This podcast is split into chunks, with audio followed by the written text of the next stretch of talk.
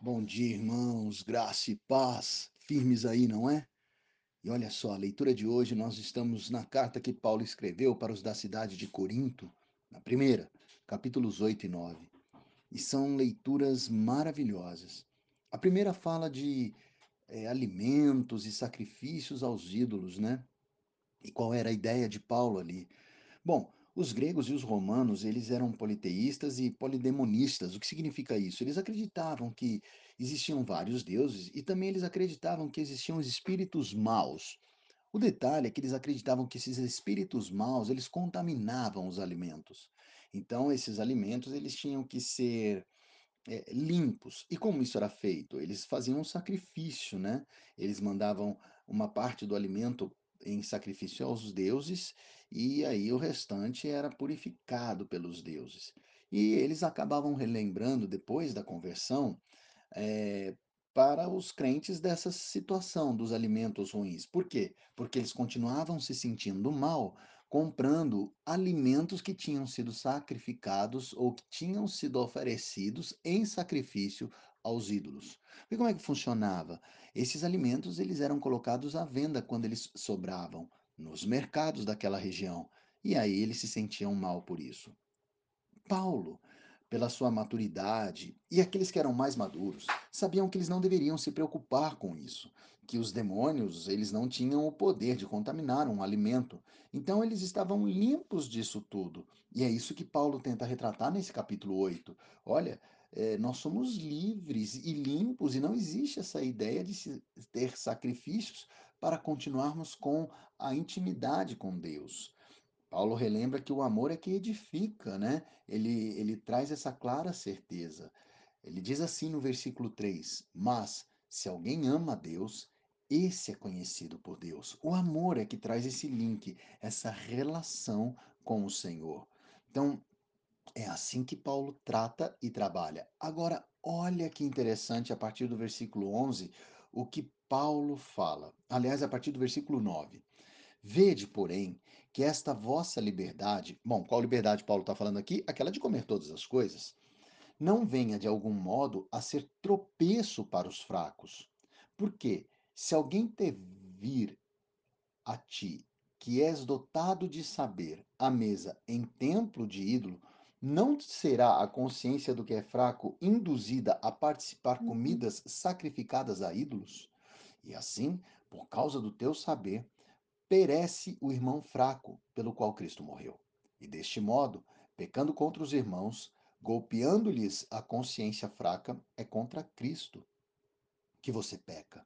E por isso, se a comida serve de escândalo a meu irmão, nunca mais comerei carne, para que não venha a escandalizá-lo. Só lembrando o que Paulo quis dizer. Paulo fala assim: olha, se você está caminhando com um irmão fraco na fé, e você sabe que você é livre para fazer alguma coisa, mas se você fizer, esse irmão que é fraco na fé, ele vai ter uma confusão mental e ele vai caminhar no pecado. Vou te dar um exemplo. Se você sabe que comer a comida de porco, isso não é pecado, mas você tem um irmão glutão do teu lado e você come a comida de porco e se delicia naquele sabor, induzindo aquele teu irmão a comer muita, muita comida, inclusive a comida de porco, ele vai estar praticando o pecado da glutonaria. Você induziu ele para o pecado. Um exemplo mais fácil de entender. Você está andando com um irmão que é alcoólatra. E você sabe que o beber um copo de cerveja não é pecado. Só que quando você bebe do lado desse irmão que é alcoólatra, qual é o entendimento que ele vai ter? Provavelmente ele vai pensar: bom, é, vou dar um exemplo aqui, tá? Se o pastor Leandro, que é sábio, é íntimo do Pai, bebe cerveja, sinal que não é pecado. Eu posso beber também. E ele vai continuar bebendo e sendo estimulado para continuar no alcoolismo. Quem pecou? Pastor Leandro pecaria, porque o pastor Leandro estaria induzindo aquele irmão a continuar no pecado. É disso que Paulo fala. Então, Paulo fala: olha, para evitar que esse meu fraco irmão continue no pecado, eu nunca mais vou comer tal comida, ou eu nunca mais vou beber tal bebida, para não induzi-lo ao erro. Porque se eu induzi-lo ao erro, eu estou pecando contra Cristo. Então, meus irmãos, nós somos livres, viu? Não existe a necessidade de sacrifício para as nossas vidas. Mas uma coisa é certa: se a minha liberdade induzir o irmão ao erro, eu vou me abster de tê-la para não empurrá-lo para o vício do pecado. Amém? E aí vem no versículo 9, né, onde Paulo continua falando da liberdade. Ele começa falando assim: olha, não sou eu, porventura, livre? Não sou o apóstolo? Não vi Jesus, nosso Senhor? Acaso não sois fruto do meu trabalho no Senhor? Então ele continua falando da liberdade que ele tem como homem, como apóstolo, enfim. E essa liberdade traz a possibilidade dele de adorar a Deus. Mas a, ele sabe perfeitamente que ele não usa dessa liberdade para criar obstáculos para o evangelho de Jesus Cristo. Ele não usa dessa liberdade para proclamar as vontades da carne que ele tinha. Não, ele usa dessa liberdade para adorar a Deus. Né? Então é assim que Paulo trata o capítulo 9. Ele fala, por exemplo, a partir do versículo 6, da liberdade financeira. Ele fala, olha, aliás, ele começa antes, falando da liberdade de casar. Ele fala, deixa eu falar uma coisa. Ó, Pedro era casado, os irmãos de Jesus se casaram. Eu poderia casar, mas eu não caso, eu sou livre, tá tudo bem, tá tudo certo. Isso não me faz pecar. Aí ele fala do dinheiro, né? Ele fala que ele teria o direito de receber o dinheiro das igrejas. Teria o direito, mas de algumas ele não cobrava. E estava tudo bem por isso. Mas, por exemplo, aí você vai falar assim: ah, então aquele que trabalha para Cristo não tem que cobrar.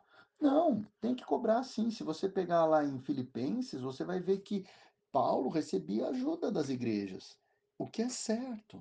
Então, a ideia de Paulo é que essa liberdade que Deus nos deu nos fez ser livres para pregar a Cristo. Olha o que ele fala no versículo 19. Porque sendo livres de todos, fiz-me escravo de todos, a fim de ganhar o maior número possível. Olha, eu vou continuar lendo que é lindo que ele diz. Procedi para com os judeus como judeu, a fim de ganhar os judeus. Para com os que vivem sob o regime da lei, como se eu mesmo assim vivesse, para ganhar os que vivem debaixo da lei, embora não esteja eu debaixo da lei. Aos sem lei, como se eu mesmo fosse, não estando sem lei para com Deus, mas debaixo da lei de Cristo, para ganhar os que vivem fora do regime da lei. Fiz-me fraco para com os fracos, com o fim de ganhar os fracos. Fiz-me tudo para com todos, com o fim de, por todos os modos, salvar alguns. E é maravilhoso que ele fala, ou como ele termina esse, esse versículo, esse capítulo, né? Ele diz assim: olha só. Ah, mas esmurro o meu corpo e o reduzo à escravidão, para que, tendo pregado a outros, não venha eu mesmo a ser desqualificado. Olha, meus irmãos, Cristo nos libertou de todos os sacrifícios, todos, todos, todos, tá? Ele é o sacrifício vivo. Mas ele me deu essa possibilidade de me tornar escravo dele, para por ele viver, ele pregar e a ele andar. Por quê? Porque somente com Cristo eu tenho a possibilidade da salvação. Aqui, só para que possamos entender e para que não haja confusão. Quando Paulo fala que ele se fez tudo para com todos, não significa que Paulo fez um alcoólatra para resgatar os alcoólatras, não é isso. Paulo manteve sempre a fidelidade dele para com a palavra, mas ele, em tudo e para todos, pregou o amor de Jesus Cristo. Como é que nós temos vivido, hein, meu irmão? Nós temos entregado a nossa vida para sacrifícios? A palavra de Deus fala, não por sacrifício, não por sacrifício, mas por amor a Deus. Assim deve ser a nossa caminhada. E que a nossa liberdade não venha a ser misturada com a licença para o pecado. Nós somos livres para andar em fidelidade com Cristo, pregando para todos o amor de Cristo. Em nome de Jesus. É isso que eu peço para minha e para tua vida, que possamos viver essa plenitude, hoje e para todos sempre. Amém.